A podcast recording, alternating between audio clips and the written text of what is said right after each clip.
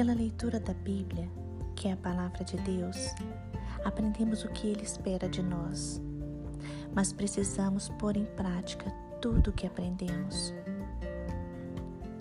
Devemos ter um coração voltado para os desejos de Deus e uma alma ansiosa para viver de acordo com esses desejos. Precisamos ter disciplina para ler todos os dias a palavra de Deus.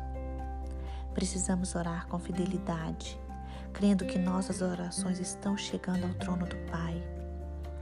Precisamos buscar sabedoria. Precisamos obedecer a Bíblia. Precisamos ter um coração obediente. Mesmo andando com o Pai há anos, todos os dias aprendemos novos níveis de obediência.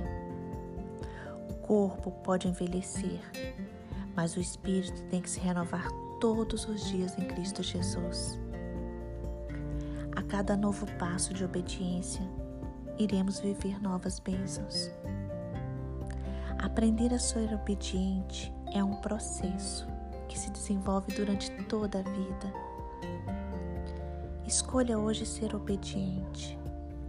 Peça a Deus para lhe mostrar em que área tem falhado e em que área não está sendo obediente. Peça ajuda a Deus e Ele vai lhe capacitar. Peça ajuda a Deus e Ele vai lhe transformar.